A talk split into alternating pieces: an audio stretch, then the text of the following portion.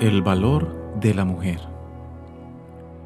Cuenta la leyenda que al principio del mundo, cuando Dios decidió crear a la mujer, encontró que había agotado todos los materiales sólidos en el hombre y no tenía más de qué disponer.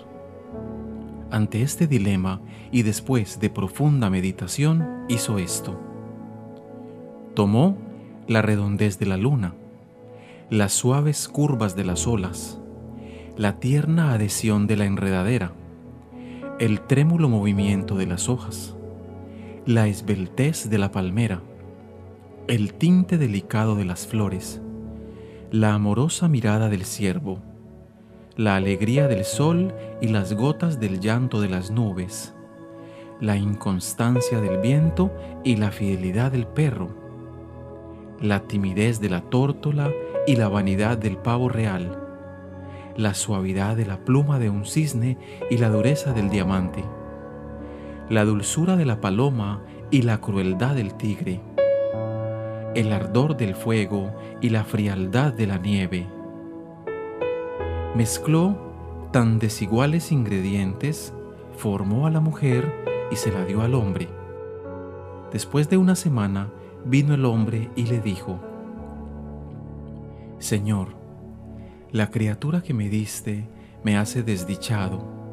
Quiere toda mi atención, nunca me deja solo, charla incesantemente, llora sin motivo, parece que se divierte al hacerme sufrir y vengo a devolvértela porque no puedo vivir con ella.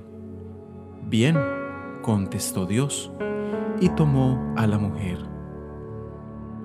Pasó otra semana, volvió el hombre y le dijo, Señor, me encuentro muy solo desde que te devolví a la criatura que hiciste para mí.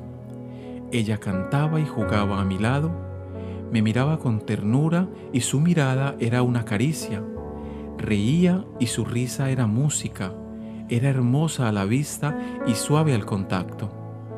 Me cuidaba y protegía cuando lo necesitaba. Me daba dulzura, ternura, comprensión y amor sin condiciones por favor, Dios, devuélvemela, porque no puedo vivir sin ella. Ya veo, dijo Dios, ahora valoras sus cualidades, eso me alegra mucho.